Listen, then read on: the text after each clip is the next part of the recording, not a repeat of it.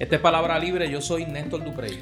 Y yo soy Eduardo Lalo. ¿Cómo está usted, don Eduardo? Bien, bien, aquí Sí, observando. observando todo. Sí, cosas sorprendentes, ¿no? En estos días. Observar o lo que está pasando. Eh, observar lo que está pasando. Lo que está pasando. Mira, me ahogo y todo. Eh, este es el programa número 26 eh, de Palabra Libre, el séptimo de esta segunda temporada. Eh, Fíjate, yo creo que nosotros hemos durado más que Lúgaro en, en, en Victoria Ciudadana ya. ay, Dios. Vamos a hablar de eso ya mismo. Mira que la gente está, que diría mi, mi difunto padre, que se comen por los tucos. Porque hablemos de eso. Vamos a hablar de... Tú tendrás algo que decir, me imagino. Eh, yo. vamos a hablar de eso. No, obviamente ese ha sido el tema eh, que ha dominado la conversación política en Puerto Rico en los últimos días. Vamos a hablar de eso, pero antes, ¿cómo te fue en Ponce? ¿Cómo te fue en la presentación? Oye, pues muy bien. Este, agradezco mucho a Benjamín Torres Gotay. Tuvo. ¿Se portó bien, Benji? Se portó muy bien, preguntas muy pertinentes y un gustazo compartir con él. Eh, agradecerle a Tamara, a Irma y a todos sus empleados. eh, la Del Candil. Del Candil, ¿no? La amabilidad de siempre y, y- y todo el apoyo desde hace mucho tiempo, desde hace meses que, que acogieron este proyecto ¿no? de libro. Y agradecer a los que allí asistieron en circunstancias extraordinarias, como siguen siendo las, las de la pandemia. Es la Eh, primera actividad que se hacía en el Candil, ¿verdad? Tengo De- entendido, después de sí, la pandemia. después de muchos meses. Eh, y fíjate, no se sintió vacío el sitio. Había ese distanciamiento social. Y había cupo limitado a 20 Había cupo- personas. sí, pero estaba, se veía, ¿no? Se veía gente, gente que participó.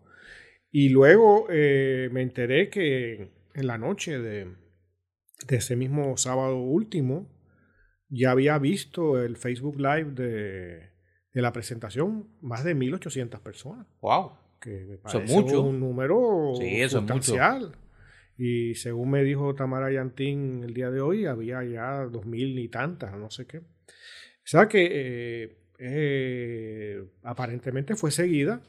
Claro, estamos en una Y época... eso que por ahí los mordidos dicen que tú eres aburrido, si llegas a ser entretenido, se caía la, se caía Facebook. Pues fíjate, para alguien tan aburrido como yo, pues Sí. la gente me escucha bastante rato porque mm, iba a ser, yo creo, conversatorio eh, en el Candil con regularidad. Que hay en mucha que a veces quieren disfrazar la ignorancia por aburrimiento. Ujú. No te dejes llevar por eso. No te dejes llevar por sí, eso. Pues me alegro, me alegro. Lo que he escuchado ha sido buenísimo de, de la presentación. Yo, pues como había dicho, estaba los sábados en mi día de clase a los estudiantes tutorales de historia, que lo tengo bastante comprometido, pero lo que he escuchado ha sido muy bueno. Y hablando del candil, antes que nos encandilemos en los temas de, de, de atención política, oye, han llegado unas cositas interesantes al candil y quiero comentarlas. Eh, hay un libro que eh, es muy bueno sobre la historia del jazz en Puerto Rico. Ya va por su segunda edición, yo vi la primera eh, de Wilber Sostre Maldonado.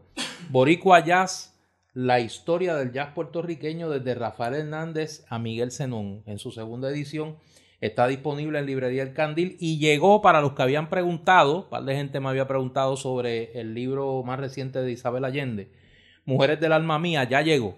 Eh, nuevamente se había agotado y llegó y además, oye, uno de los fenómenos de esta pandemia ha sido el auge de la literatura infantil.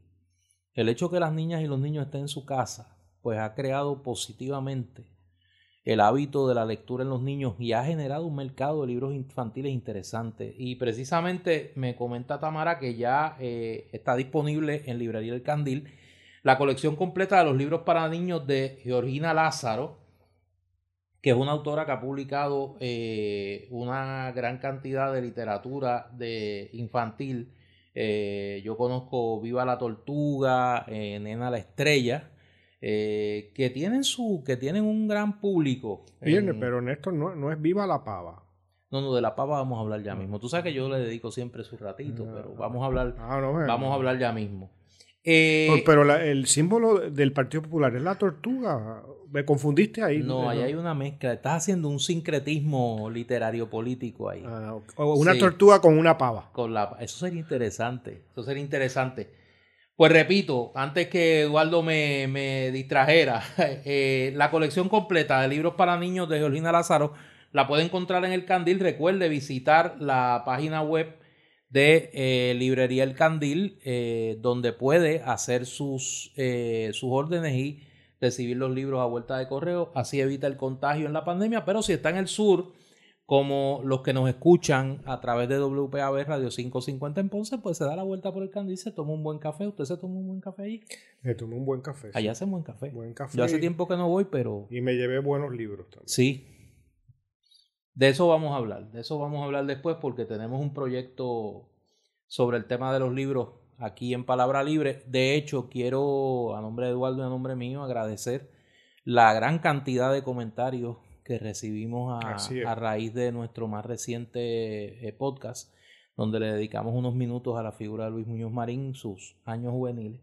Eh, gracias, gracias. Tratamos de darle una mirada. De hecho, ese mismo día que fue cuando salió el podcast, eh, que estaba ahí en el Candil, eh, muchas personas se acercaron a hablar bien de, nuestro podcast, ¿no? Y que son oyentes regulares y particularmente del episodio que acababa de salir esa mañana, el que dedicamos a la juventud de Luis Muñoz, de Luis Muñoz Marín y mucha gente comentando de, cosas que no conocíamos. yo creo que es una regla, una tendencia general, ¿no? De, que hay muchas cosas de ese periodo y, en general de, de, eventos y personajes históricos en Puerto Rico que creemos conocer, pero que verdaderamente conocemos muy incompletamente o los conocemos mitológicamente a veces, ¿no? Eh, y yo creo que una función de un espacio como el nuestro. Eh, tratar de, de, traerle humanidad a, a, los acontecimientos y personajes históricos. Eh, Acercarlos. Así, de darles, darles humanidad, ¿no? de darle cuerpo, darle sudor, darle sangre, darle, darle realidad.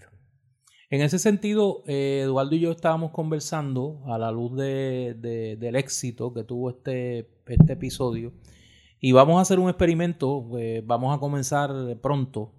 Vamos a hacer unos episodios eh, monográficos, le llamamos nosotros, temáticos, donde vamos a estar discutiendo, vamos a estar conversando sobre nuestra revisita a unos textos eh, importantes en la historia de Puerto Rico, en, lo que ha sido la crónica de la historia del país y de la mirada a ciertos periodos de la historia de Puerto Rico, no solo desde la propia historia, sino desde la literatura eh, y otros y, del pensamiento, y del pensamiento en general.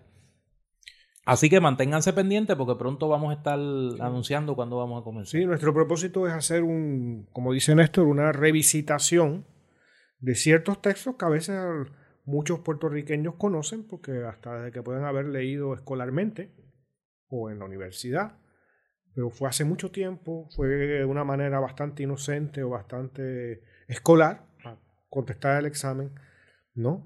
Pero aquí ahora acercarnos a ellos de otra, con otra mirada, ¿no? Eh, como lectores libres, no como lectores de cautivos de un sistema eh, en el que hay que contestar un examen o que hay que vivir bajo eh, la sombra de a veces de malos maestros, ¿no? Que enseñan mal eh, estas cosas y estos textos y, no, no, aprendemos a, apreciarlos en cierta medida esos malos maestros. Hay buenísimos maestros, que quede claro, pero también hay muy malos maestros que no son ni siquiera lectores. Hay de todo. Y, que eh, enseñan a, no leer, enseñan a abandonar para siempre una tradición. Y la tradición letrada puertorriqueña es una tradición de gran valor. Y en estos números monográficos que vamos a estar haciendo, habrá de todo, desde crónica, historia, poesía, narrativa, cuento, eh, ensayo. Y revisitar eh, a grandes textos, de, como digo, de nuestra tradición letrada, eh, de otro modo, ¿no? Y teniendo en cuenta el presente, cómo nos explican el mundo de, nuestros días, nuestra condición política, nuestra pobreza, nuestra ah, incapacidad de resolver problemas fundamentales de nuestra sociedad. Ese es el propósito. Así que manténganse pendientes a, los próximos episodios de Palabra Libre porque obviamente lo vamos a anunciar cuándo vamos a comenzar, con qué texto vamos a comenzar y vamos a tener una conversación sobre los mismos y pues trataremos obviamente de que esos textos estén accesibles eh, a través de Librería del Candil para que usted los pueda adquirir y pueda pues familiarizarse con lo que vamos a discutir. Eso en cuanto a lo próximo. Vamos a lo que se nos quedó. Cuando nosotros terminamos el episodio pasado sobre Luis Muñoz Marín, dijimos que se nos quedaba en el tintero y que sabíamos que había cierto nivel de ansiedad porque comentáramos el anuncio que se había dado eh, unas horas antes de que nosotros grabáramos eh, por parte de la licenciada Alexandra Lúgaro, que estaba retirándose de la vida electoral. Eh, lo que no sabíamos en ese momento es que el golpe venía después. Que el golpe venía luego. Y que unos días después, eh, ya esta semana que está terminando, la licenciada Lúgaro anunciaba que había aceptado una oferta de empleo, eh, como dirían allá, como hubiese dicho... ¿Cómo dirían en Pla? ¿Cómo dirían no, no, me, me, voy más lejos que Pla. Eh, me voy allá a la Chisilia. Una oferta que no puedo rechazar. y eh, anunció que estaba aceptando la oferta de eh, un puesto lo más rimbombante Voy a buscar el título porque el hasta el título me pareció curioso. ¿no? Algo de, de diseño no, estratégico. No, es que, hay que tengo que leerlo. Es como el título de tu más reciente libro, que no me lo puedo aprender. Tengo que leerlo. El título del puesto que aceptó la licenciada Lugaro es tan largo y así tan este. Y, y que su decisión lo que demuestra es una falta de estrategia bastante marcada, porque ha generado una clase escándalo Sí, eh, entre otras cosas. Eh, estoy buscando aquí, pues estoy buscando, yo tengo por ahí la convocatoria que, que se Ah, porque tú ibas a solicitar también. No, no, no, pero pues, tú sabes que yo tengo amigos donde quiera. Y entonces me enviaron la convocatoria.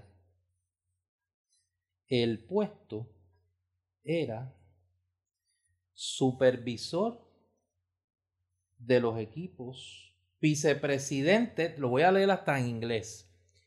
Vice President of Policy Advocacy, Research and Analysis de el, Puerto, el Foundation for Puerto Rico. O sea, que, que, es una, una investigación sobre el peso de Los Ángeles y cuántos caben en la cabeza de un alfiler. Algo, algo así, algo así. Y entonces en la convocatoria decía que era un full-time position decía que lo único que tenías que tener era professional degree in relevant fields of economics, statistics, engineering, business, business administration or a related field, que eso es, mire, por ahí para abajo, lo que sea. Y el salario decía $100,000 plus a year.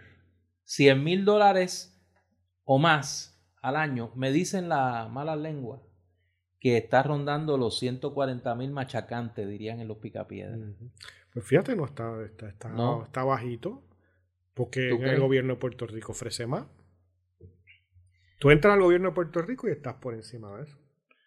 Vamos a hablar en serio del asunto. Eh, no hay duda de que esta decisión de la licenciada Lugaro ha traído serias consecuencias para el movimiento Victoria Ciudadana, para la figura de Manuel Natal.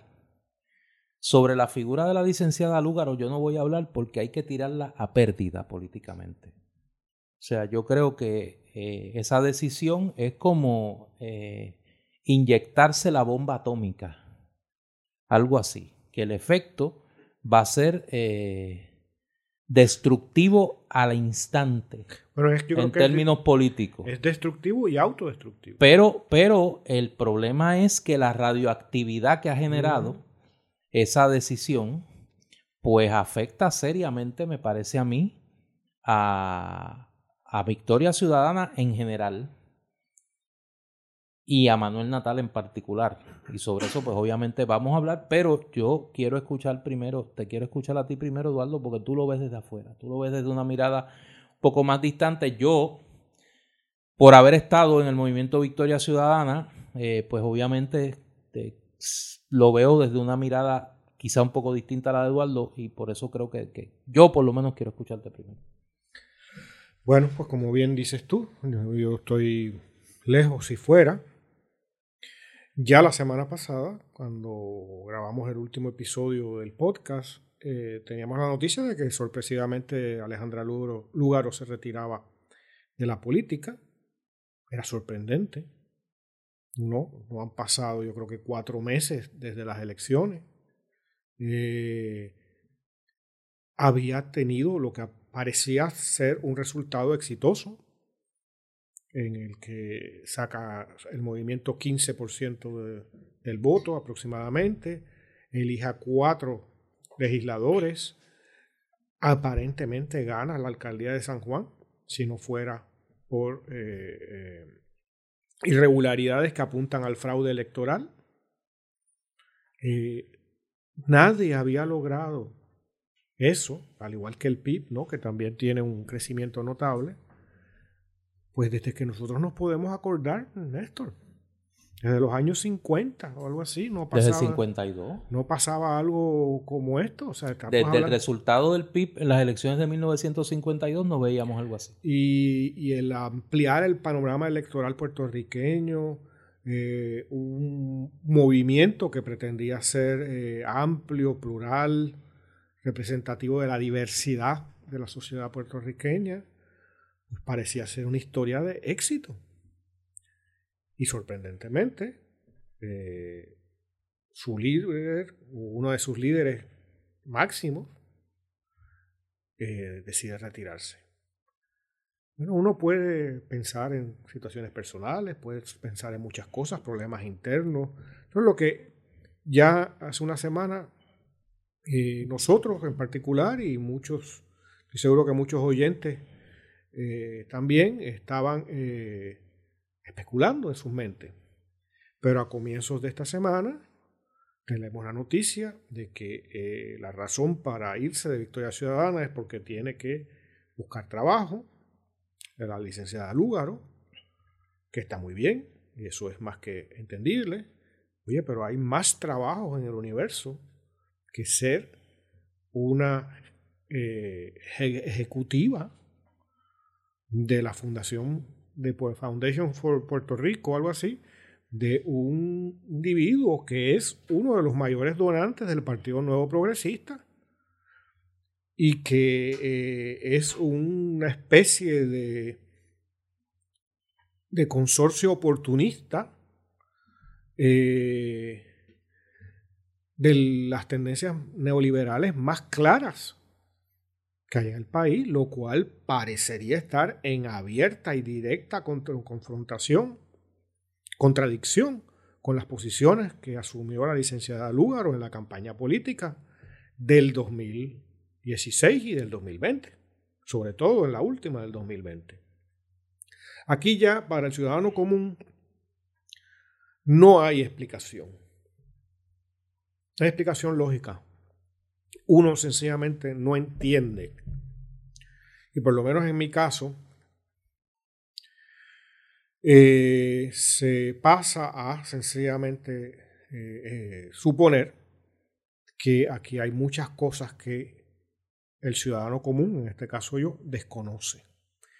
Y que las cosas que desconoce son, al, por lo menos algunas de ellas, de sumo desagrado, causarían sumo desagrado porque hay, si se habló y se dio tantos golpes en el pecho sobre la transparencia, Uno no puede entregar un trabajo y decir que no va, a, no va a, anunciar cuánto le están pagando porque es la empresa privada. Cuando creo que necesaria, ni siquiera eso es cierto porque tiene fondos públicos, no fondos federales. Este, uno no puede pasar de un cuestionamiento del de, eh, salario mínimo, lo bajo que es el salario mínimo, a un organismo que representa los más rancios las más rancias actitudes del patronato, ¿no? De, del empresarismo eh, del país y de Estados Unidos.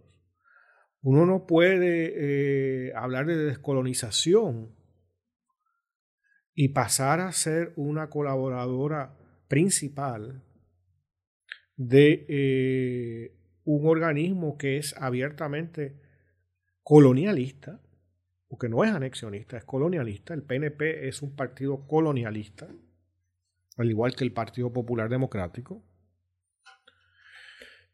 Y tener al lado en conferencias de prensa a una figura política del Partido Republicano de Puerto Rico que se conoce por su igual por su apoyo eh, y, al Partido Nuevo Progresista. ¿Qué pasó aquí? Evidentemente, como tú dices, es un proceso autodestructivo en términos de la candidata Lúgaro, la figura pública Lúgaro, que ha cometido una especie de harakiri incomprensible hasta el momento. Como digo, habrá muchas cosas que yo desconozco, Quizás luego se sepan, quizás no, yo no sé. Eh, pero es, una, es un proceso de autodestrucción. Pero como todo proceso de autodestrucción, salpica.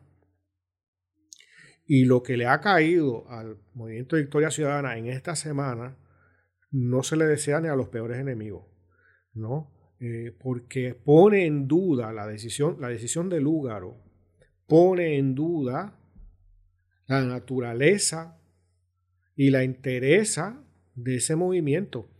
Yo, quiero aclarar, no estoy yo, yo personalmente, como individuo, poniéndolo en duda a la interesa o la, o la integridad ética de, figuras como Ana Irma Rivera Lascenso, Rafael Bernabe, o, Mariana Logales, o eh, Márquez, ¿no? El, José Bernardo Márquez. José Bernardo Márquez etcétera, y, los otros miembros de esa colectividad, pero no es a mí el problema, sino es la, sociedad puertorriqueña en su conjunto, ¿no?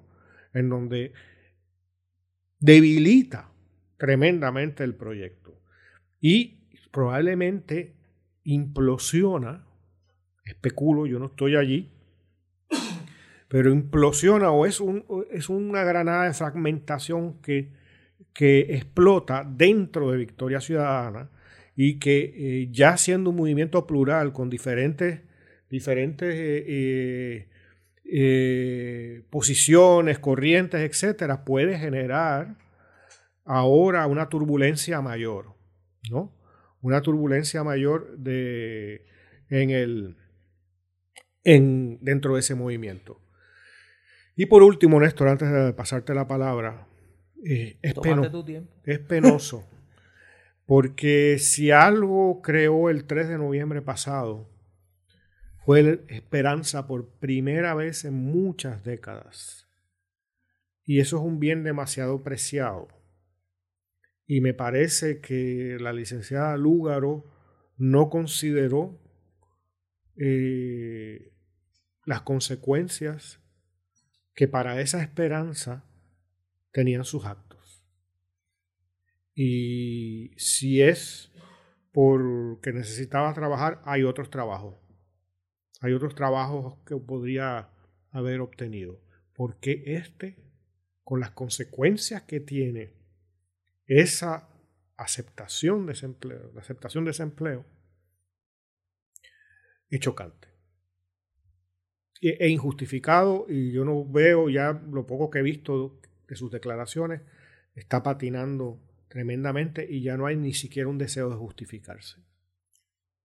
Yo creo que, y de más está decir que para mí es muy difícil hablar de este tema, porque eh, me obliga a tener que entrar en una serie de consideraciones que por decisiones personales que yo he tomado sobre mi vida y mi realidad existencial en este momento, pues eh, no quisiera tener que discutir.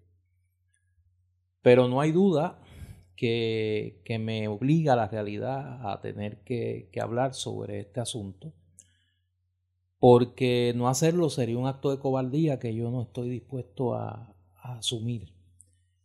Yo creo que lo que ha ocurrido eh, es la confirmación lamentable de una serie de actitudes que se vieron en el pasado y que lamentablemente la dirección del movimiento Victoria Ciudadana no supo eh, enfrentar a tiempo. Eh, el egoísmo de Alexandra Lugaro ha llegado al punto de poner en precario la existencia misma del movimiento Victoria Ciudadana. Eh, la convicción de un grupo de personas en torno a Alexandra Lúgaro de que Victoria Ciudadana era una especie de partido de Lúgaro, como decían alguna gente, reduciendo al mínimo el protagonismo del resto de los componentes del movimiento Victoria Ciudadana, hoy esa actitud eh, viene a vengarse del movimiento Victoria Ciudadana trágicamente porque pone en precario la esperanza que miles de electores puertorriqueños pusieron en un movimiento que cuando nació, nació con la convicción de ser un punto de encuentro de personas que provenían de distintas experiencias políticas, de distintas experiencias profesionales, de distintos acercamientos a la realidad puertorriqueña y que le pudiesen dar al pueblo de Puerto Rico el ejemplo de un ejercicio de liderato político colectivo ejercido en torno a un proyecto de país plasmado en una agenda urgente. Esa agenda urgente era el contrato que suscribimos, y digo suscribimos porque en ese momento yo fui parte de ese proceso, que suscribimos personas que veníamos del Partido Popular, del Partido del Pueblo Trabajador, del Partido Independentista Puertorriqueño, de la sociedad civil y personas que venían del movimiento estadista creyentes en la estadidad federada para Puerto Rico, que venían de la empresa privada, que venían del movimiento obrero, que venían del movimiento eh, ambientalista, que venían de eh, los grupos pro defensa de los derechos humanos en todas sus acepciones, y que reconociendo las diferencias, aceptábamos caminar un trecho juntas y juntos, impulsando una visión del país y un proyecto a corto y medio plazo de qué hacer con el país. Esa era la agenda urgente del movimiento Victoria Ciudadana y su programa de gobierno. No era un movimiento de una mujer y de un hombre. Era un movimiento de muchas personas, de muchas experiencias. Y lamentablemente, esa visión original se fue desdibujando. Se fue desdibujando. Eh, no hay justificación para la decisión que tomó la licenciada Lúgaro porque más allá de la realidad de que tiene que buscar un trabajo, ella tiene que saber o, o tiene que saber las consecuencias que eso iba a tener para su pareja, que su pareja es un dirigente político que hoy tiene en precario su, su presencia en la vida política por la decisión que ella tomó. Que tiene un liderato legislativo electo bajo la insignia del movimiento Victoria Ciudadana, que hoy ven su palabra comprometida por las acciones que ella tomó. Y si no lo, y si no lo sabía, que eso iba a tener esas consecuencias, es preocupante. Y si lo sabía, Y a pesar de eso tomó la decisión. Es un grave caso de irresponsabilidad y de egoísmo. Y de egoísmo. Yo espero, por nada que no sea, que este país no se merece que le maten la esperanza. Eso es lo más importante. Que este país no se merece que le maten la esperanza. Que el liderato de Victoria Ciudadana recomponga esta situación y que se tomen las decisiones políticas que haya que tomar. Yo tengo que decir, porque si no sería un hipócrita, y no lo soy, que yo confío plenamente, por ejemplo, en la figura de Ana Irma Rivera Lacén, mi amiga, la considero como una hermana. Tenemos coincidencia y tenemos diferencia, pero yo creo que es incuestionable su seriedad. Es incuestionable su honestidad y yo doy fe de su compromiso con el proyecto original que representaba el movimiento Victoria Ciudadana. Igual lo puedo decir de José Bernardo Márquez, que viene de las filas del Partido No Progresista, que me honro que cuando yo tuve que tomar la decisión de renunciar a mi candidatura a la Cámara de Representantes, por las situaciones que ya se conocen, me sustituyera a José Bernardo Márquez, un joven honesto, Yo confío en ellos. No confío en los que quieren convertir un proyecto plural en la nueva expresión de su manía ideológica, en la nueva expresión de su capricho ideológico, en su nuevo experimento. A ver si esta vez vemos el acorazado Aurora por la bahía de San Juan y se nos da por fin la revolución proletaria que llevamos décadas tratando de lograr y no logramos conseguir. Para eso no se fundó Victoria Ciudadana. Victoria Ciudadana no es un PPT parte 2. Victoria Ciudadana es mucho más que eso. Ahora, si lo quieren convertir en eso, pues entonces estarán girando contra lo que fue el proyecto original del movimiento Victoria Ciudadana y eso tendrá sus consecuencias. Y como he dicho en otras ocasiones, lo bueno es que la política es el MRI donde se mide la efectividad de una decisión política. Y lo veremos en las urnas. Si cometen ese error de mutar un movimiento plural en otro playar ideológico, a ver si esta vez la pegamos y se nos da la patria de patria. Si cometen ese error, le van a matar la esperanza a centenares de miles de electores que vieron en Victoria Ciudadana y que ven todavía. Una manera de superar, sí, la vieja política. Y de demostrarle al país que el liderato colectivo es posible. Y demostrarle al país que personas de distintas procedencias ideológicas, de distintos saberes, como expresa el concepto de red de redes, que es el vehículo organizativo de Victoria Ciudadana, pueden trabajar en torno a lo que tú has llamado muy bien en este programa. Eh, unión de mínimo. La unión de mínimo. Eso era Victoria Ciudadana. La unión de mínimo. Pues mire, volver a esa unión de mínimos, a lo que representa la agenda urgente y evitar a toda costa las veleidades ideologizantes. Porque pueden ser la muerte de Victoria Ciudadana. Y doy un ejemplo que a mucha gente no le va a gustar. Y con esto te paso el batón. Y es una situación de la que yo no he querido hablar porque me parece que eh, huelga la, conversarlo. Mucha gente se ha burlado y han criticado las expresiones que ha hecho la doctora Sayira Jordán Conde eh, a raíz de su salida del movimiento Victoria Ciudadana y de su aspiración a ser cabildera por la estadidad y todas las críticas que ha hecho al movimiento Victoria Ciudadana. Yo creo que independientemente del juicio sobre las motivaciones de la doctora Jordán Conde, el planteamiento de que en un momento dado, luego de abrirle la puerta a los estadistas en Victoria Ciudadana, se les quiso amordazar, se les quiso minimizar, yo creo que por lo menos que se merece. Es un análisis del liderato de Victoria Ciudadana, si eso fue cierto o no.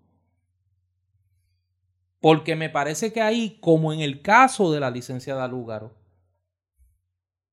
se quiebra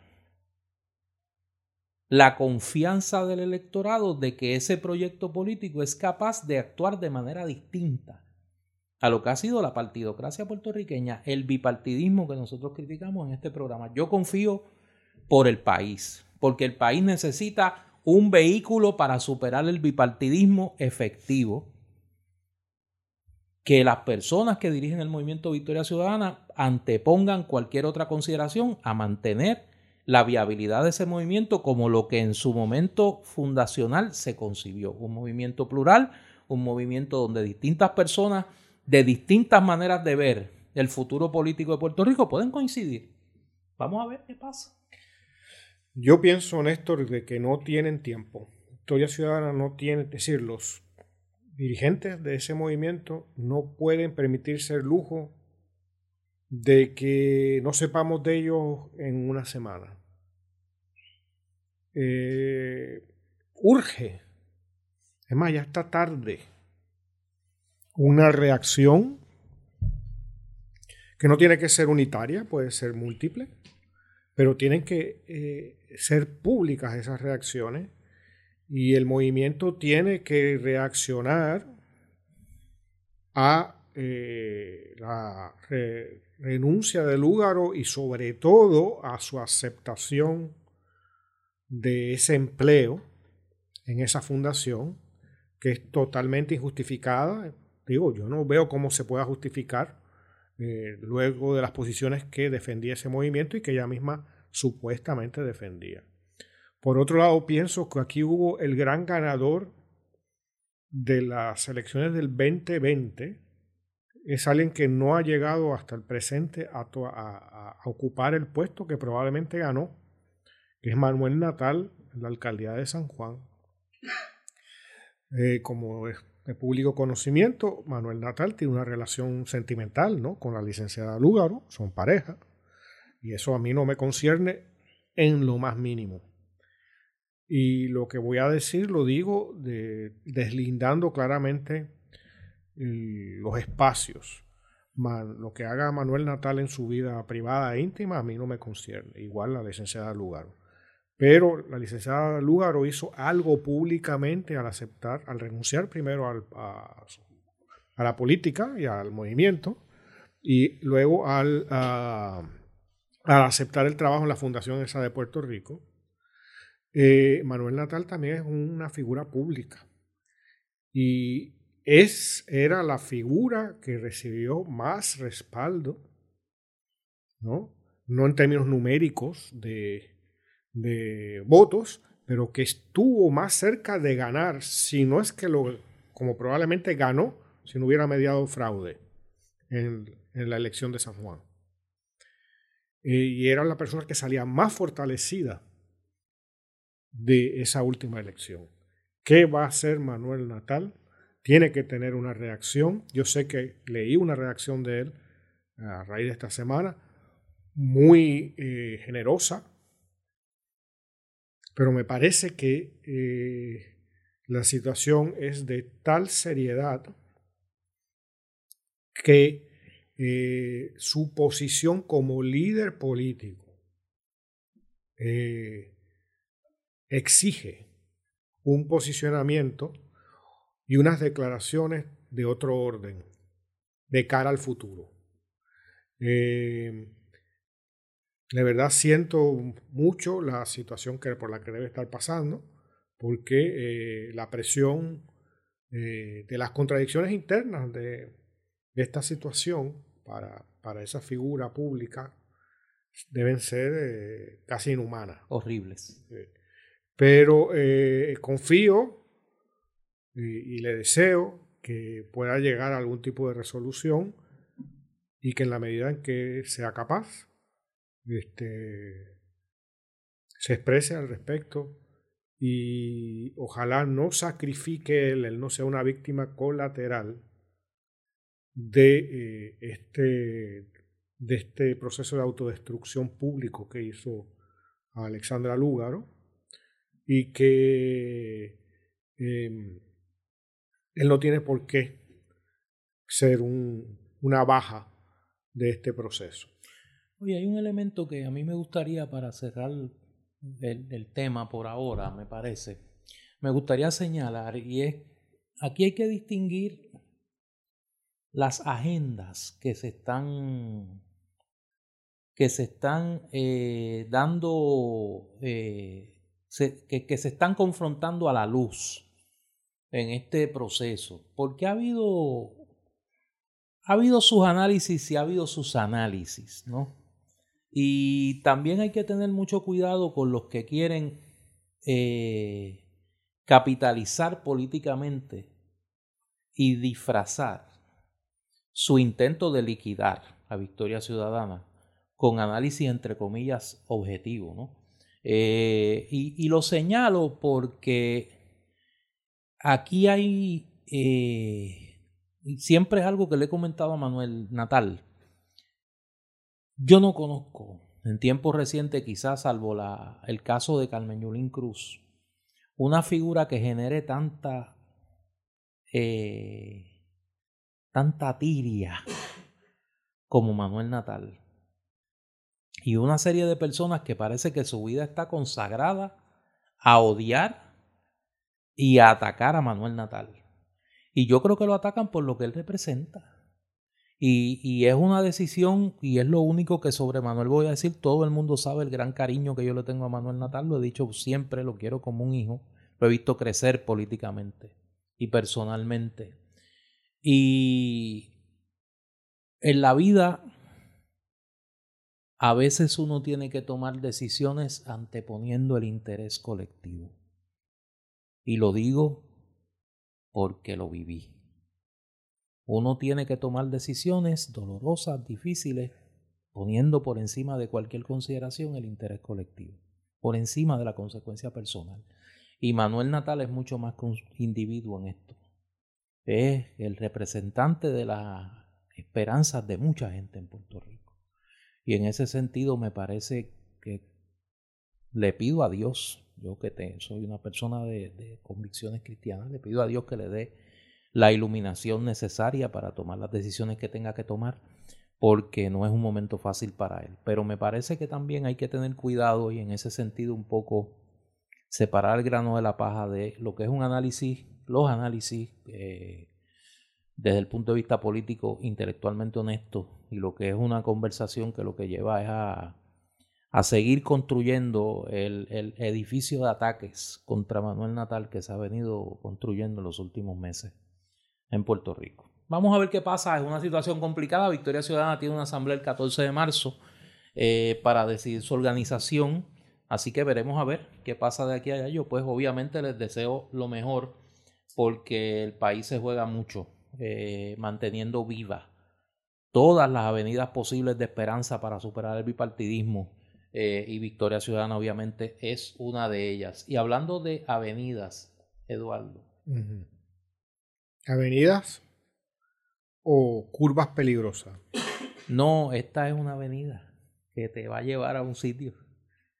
Eh, ¿Tú no has pensado en aspirar al Congreso de Cabildero? Yo me tiré ya. Sí, ya tú, tú vas a correr. Lo anuncié esta mañana.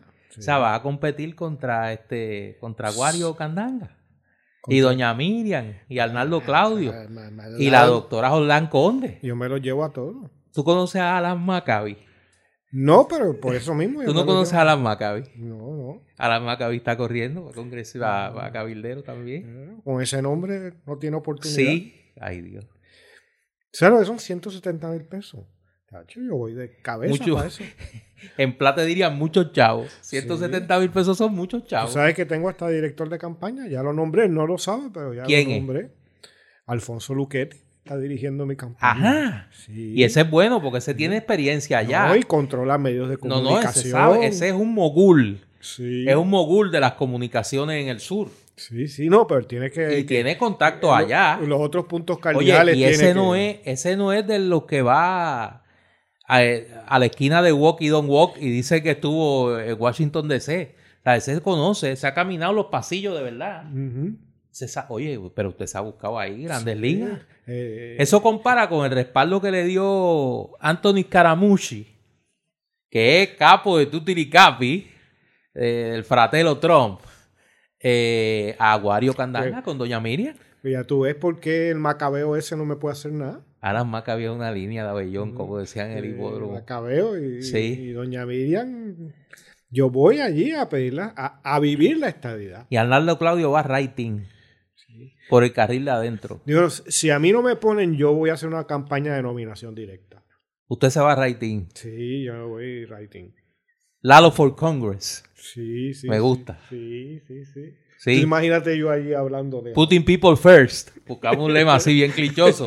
Bien clichoso. Putting people first. Tú sabes. Lalo for Congress. Mira, Cuando le dé la razón que la estadidad Sí. no conviene para los americanos, Ay, imagínate. Es una. Pero Esos debates no- van a ser peor que los de los demócratas, que tenían que dividirlo en dos programas, porque eran tantos candidatos que no podían estar todos juntos en una, Bueno, en es una que misma... eso es un guiso plataforma, bueno, es bueno. Néstor, un guiso. ¿Sabes? Ni lugar va a cobrar eso. Oye, cobraría más que Lugaro.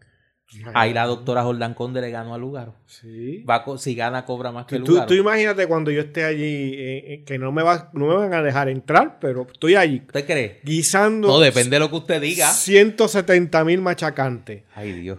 Tú sabes, y seguro con, con, con chofer y cosas de esas. ¿no? Pero usted, y si usted llega allí y usted le dice a la Patrick Henry, give me liberty or give me death. mire, le abren y le tiran, mire, le tiran una alfombra roja allí. Sí, sí, sí. Le dan una oficina mejor que a Diego. Yo estoy seguro que si usted dice eso, le dan una oficina mejor que a Diego.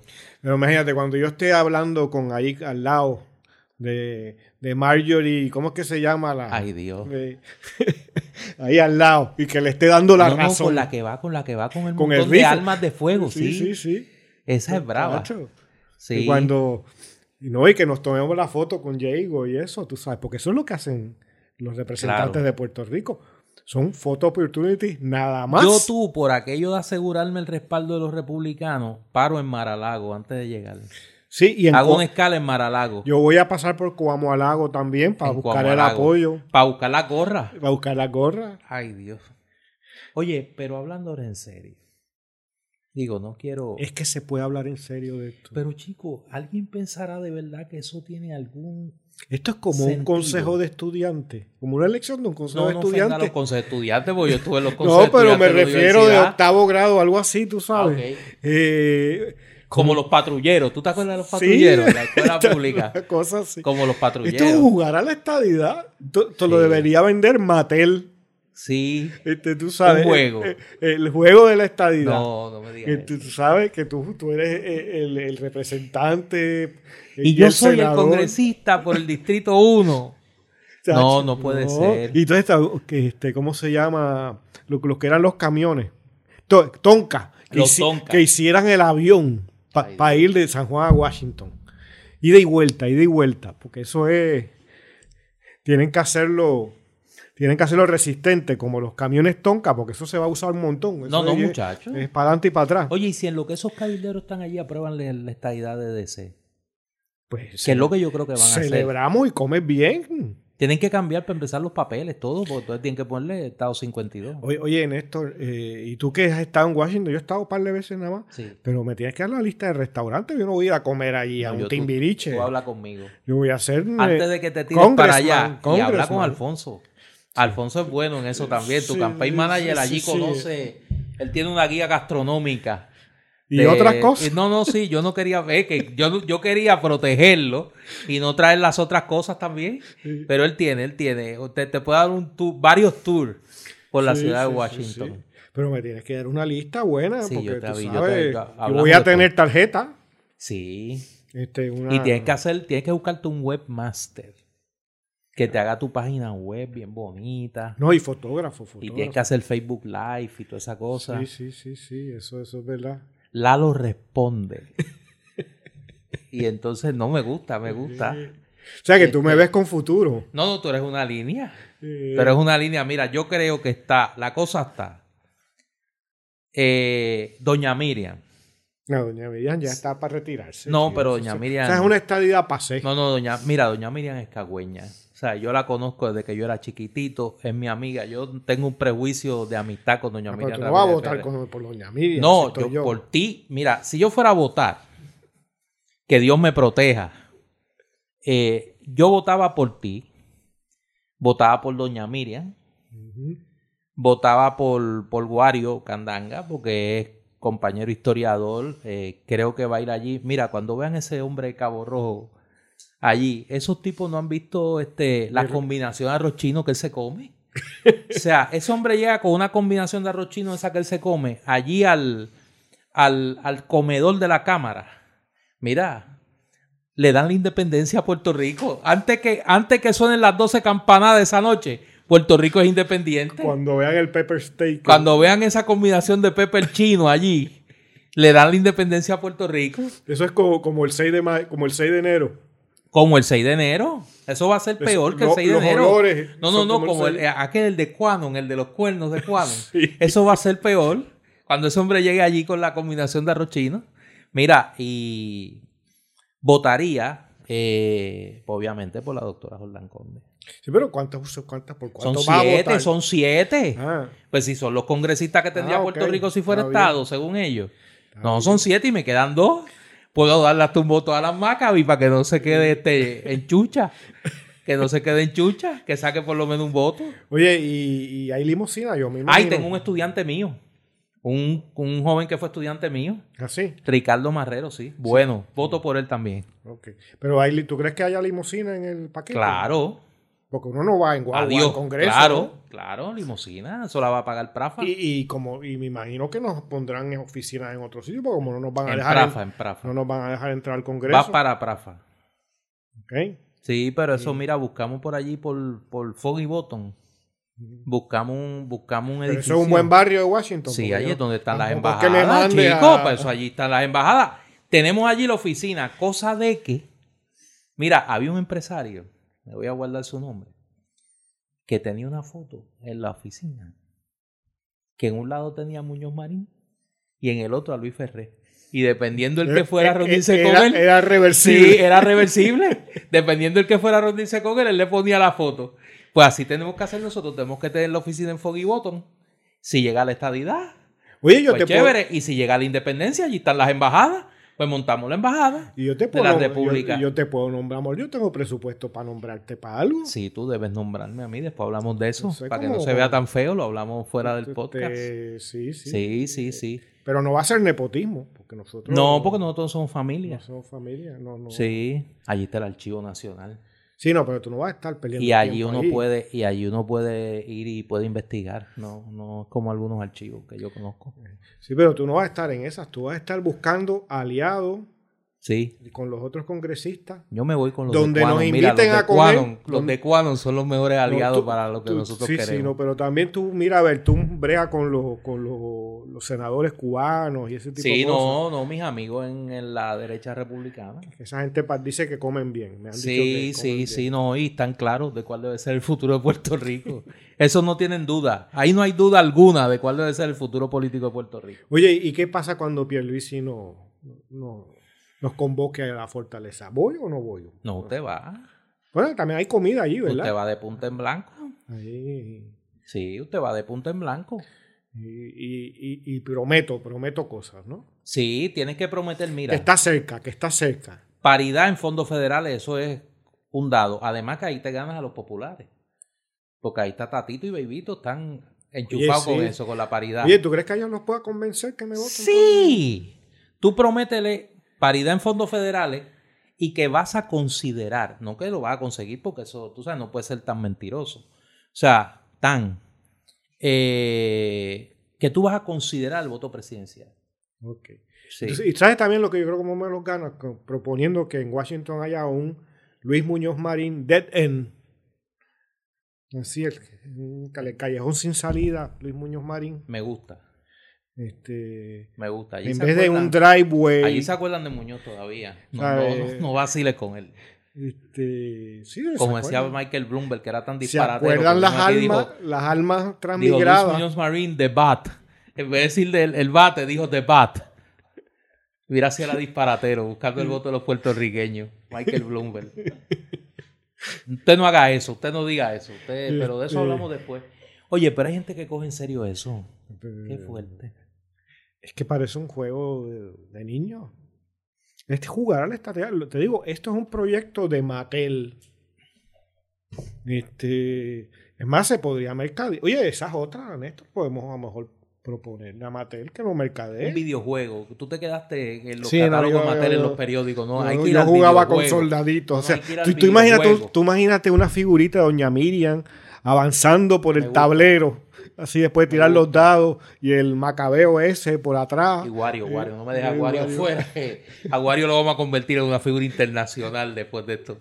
Con, con ese nombre de Tennessee o de Sí, no, Kentucky, no, no, no. Wario Next. Que, No, no, no. Entonces ahí vamos a conseguir el respaldo de las tribus indias. ah, esa es buena. Sí, Sí, sí, lo- lo, Cheyenne, lo- lo Cheyenne. mercadeamos como un eh, líder indígena. Lo metemos en un iglú para coger a los alasqueños. Y, eso. a los como ellos fueron los penúltimos. Sí. Como ellos fueron los penúltimos. Y le ponemos una faldita de esas Sí, de, no, no, de no, hula hoop. Hay, hay unas posibilidades. Mira, las posibilidades son enormes. Las posibilidades son enormes. Eh, Tú ves que la estadidad está viva, porque fíjate cómo nos no provoca idea. Esto es un. es que nosotros estamos en la línea de muchos PNP. La estadidad es un gran negocio. No es que la van a conseguir, pero en lo que no llega, ellos hacen un gran negocio. Y Sí. para, para eso es que siguen usando, como decía Benny Frank y Cerezo, el trapo colorado de la Néstor, estadidad. es que ese es el punto. Claro. Ese es el punto. El Por eso yo decía, cuando estaba en Fuego Cruzado, Dios me vino a ver, eh, que eso era una pelea por el control del punto. Claro. Esas, esas peleas internas en el PNP son las peleas por el control del Pero punto. chicos, si, si los sueldos son tipo punto, 170 mil pesos, más todas las misas sueltas, Más que lugar, tú lo dijiste. más que el lugar, es que eso Sí. de Foundation en Puerto Rico es una cafrería. Sí. Oye, vamos a salir un poquito de la estadidad porque me va a dar este angina de pecho. Eh, esta semana, yendo un poco al plano internacional, porque en Puerto Rico no se discutió mucho, la administración Biden tomó su primera gran iniciativa de política Siria. exterior, bombardeó Siria, alegando de que en Sir- desde Siria se coordinó un ataque por eh, milicias eh, respaldadas por Irán a objetivos eh, militares norteamericanos en las pasadas semanas y que inclusive podrían estar ligados a remanentes de, eh, de grupos terroristas islámicos. Eh, eso se, se junta con una segunda iniciativa que, que tomó la administración Biden, que fue dar a conocer el informe sobre las implicaciones del príncipe saudí eh, en el asesinato del periodista Khashoggi, del, eh, que era colaborador del, colaborador del Washington Post. Y apunta a que la administración Biden parece que quiso definir su, su perfil a nivel internacional temprano, ¿no? Eh, ya le habían tratado de tomar la temperatura con el caso de, de Myanmar, donde pues hubo una respuesta diplomática bastante rápido en términos de sanciones económicas a eh, la cúpula militar de Myanmar. Eh, y en el tema del Acuerdo de París, que ya nuevamente Estados Unidos se sumó, y a retomar el diálogo activo con el liderato europeo, con los socios europeos de los Estados Unidos. Biden ha estado muy activo en eso, participó en la cumbre del G20 y ha tenido diálogos a nivel bilateral con eh, los principales dirigentes europeos, con Boris Johnson, con Angela Merkel eh, y con el nuevo primer ministro italiano Mario Draghi, que era presidente del Banco Central Europeo y que ahora es primer ministro italiano. Así que se mueve rápido Biden eh, en, el tema, en el tema internacional con un, con un sentido de determinación, me parece a mí, mucho más definido que Obama. En eso me parece que ha marcado una diferencia, igual que en el trato al Congreso. O sea, el, el plantar bandera, el tirar la línea en la arena con el, con el liderato republicano y decir, el consenso es fenómeno, pero esto se va a aprobar como quiera, con el paquete de ayuda eh, para el COVID, incluyendo la ayuda directa a los ciudadanos. Yo creo que Biden, después del, del, de que acabó el juicio de residenciamiento de Trump, ha sido hábil en definir, eh, en, retomar la ofensiva de definir los contornos de su administración. ¿Qué te parece a ti? Eh, yo estoy bastante de acuerdo con lo que estás proponiendo. Eh, haría la salvedad que, como todo eh, dirigente de, un país tan complejo como Estados Unidos, y lo compleja que es la situación en la que está eh, el Estados Unidos más reciente,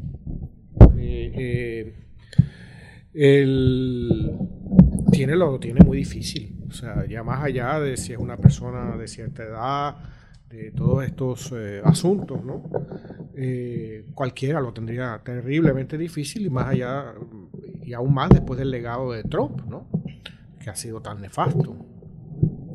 Ahora, a mí me preocupa particularmente el bombardeo a Siria, eh, porque más allá de la complejidad de la situación, de esa nación y de ese conflicto que lleva ya bastantes años y que ha creado una crisis humanitaria enorme y una ruina eh, gigantesca a las ciudades y pueblos de ese país, eh, cualquier decisión en esa zona del mundo es estar jugando con una caja de fósforos encima de un tonel de pólvora. Y es muy complejo lo que está ahí en juego. Y Estados Unidos se ha equivocado muchas veces. O si no se ha equivocado, ha tomado decisiones que han tenido consecuencias negativísimas para grandes porciones de las poblaciones de esas sociedades y de los Estados Unidos mismos. Eh, así que yo creo que tiene que ir con mucho cuidado la administración, el gobierno de Estados Unidos, y que las primeras imágenes que da el presidente nuevo, ¿no? Biden, no sean imágenes belicistas.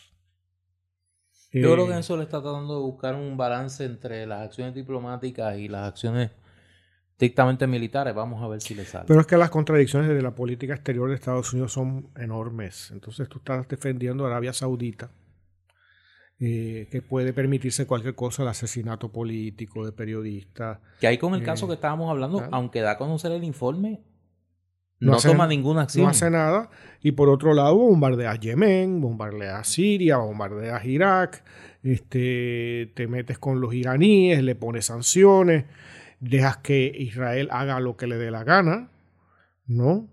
Por ejemplo, se habla de Israel como el país que más ha vacunado, no un por ciento más alto de la población.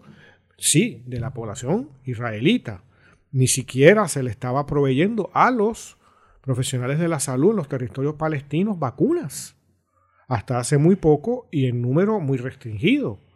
Entonces, eh, los apoyos de Estados Unidos están ya tan leídos por su hipocresía y por su oportunismo y por su realpolitik, ¿no? por la naturaleza de sus intereses, de la defensa de sus intereses, más allá de cualquier eh, situación eh, humanitaria o políticamente adecuada.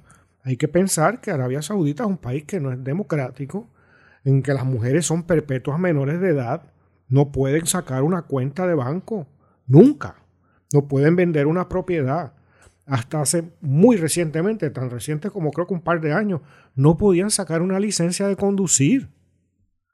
En donde hay policía de moral, ¿no? De, de que son todas situaciones que en otros países Estados Unidos censuraría. Pero aquí no, y así hay otros casos, ¿no? Eh, eh, a lo largo y ancho del mundo, ¿no? Eh, por ejemplo, igualmente la posición de Estados Unidos ante situaciones que han ocurrido recientemente en Rusia con respecto al gobierno de Putin dista mucho de lo que sería deseable. claro, está contra un un Estado muy poderoso, pero eso no es una posición de liderazgo, eso es una posición de, debilidad. ¿no? Ahí le falta probar cuál es su, y, yo creo que, que también aquí nos, esto nos demuestra la progresiva debilidad internacional de Estados Unidos. Definitivo. En donde cada vez está más comprometido éticamente, donde eh, sus decisiones no siguen una lógica, sino una facilidad, un oportunismo estratégico eh, a partir de los intereses norteamericanos exclusivamente. Vamos a ver qué pasa en los próximos meses con, con, la política exterior de Biden, particularmente ese frente ruso que tú señalas, donde se, se debilitó tanto la iniciativa norteamericana por, por, la, la, actitud de Trump, eh, que parecía estar chantajeado por los rusos, ¿no?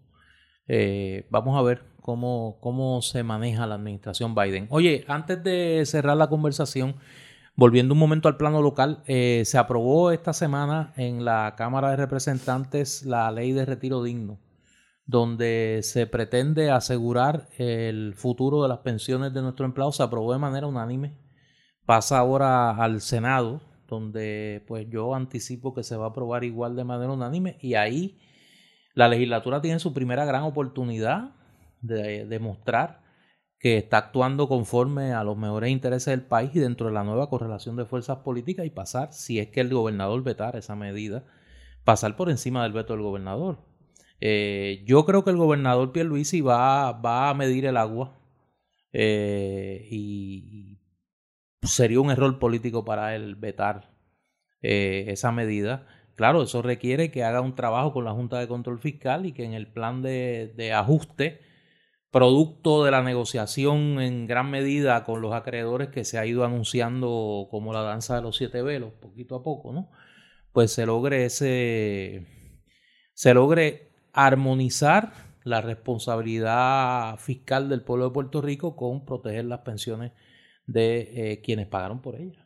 Eh, en eso quiero, quería eh, felicitar a Eva Prados, eh, porque su labor como parte de los portavoces, quizá la portavoz principal del Comité Pro Retiro Dicto, y su labor de cabildeo cívico en, el, en la Cámara, junto con el grupo de pensionados que estuvo allí reuniéndose con los legisladores, pues provocó esa mayoría unánime.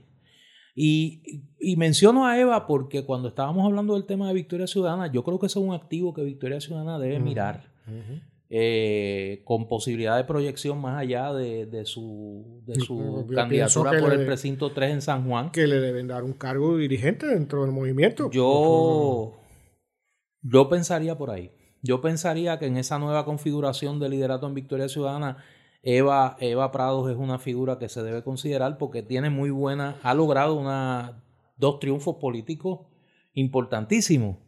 El caso para divulgar las nóminas de la legislatura y ahora eh, el tema del retiro digno. Y no olvidemos antes eh, su liderato en el, creo que era un comité o el movimiento ¿no? para la auditoría. Para la auditoría de la deuda también. la deuda externa de Puerto Rico. Que ha terminado siendo aceptado, aunque de manera eh, tímida por el gobernador, porque coloca la auditoría en manos de la Contralor, del, de la Contraloría, pues no hay Contralor todavía, nombrado. Así que eh, yo creo que ahí hay alguien en quien, se debe mirar para ese futuro de, de Victoria Ciudadana y de ese gran arco de la oposición al gobierno de partido único eh, y el Partido Nuevo Popular que ha bautizado. Oye, pero hablando de eso, el Partido Nuevo Popular, eh, yo estoy bien satisfecho con, con, con Babyito y con, con Tatito. ¿Por qué? Porque. ¿Qué te hicieron ahora? Ya no sé, ya no sé si son populares o PNP. No, es que ellos son una identidad son, política. Son el espíritu, el espíritu eh, más preciado de, de esta nueva agrupación del Partido Nuevo Popular. Pierluisi es el mejor gobernador que los populares han tenido en buen tiempo. Y fíjate. Y Dalmau y Tatito Hernández son Mejor que los mejores presidentes legislativos de una mayoría nuevo progresista. Yo, yo voy a buscar su apoyo para, para esto de Washington. Sí, yo creo que lo vas a tener. Acuérdate que tú... Eh, yo les prometo el voto presidencial. La unión permanente. La unión permanente, paridad en fondos federales y estudiar.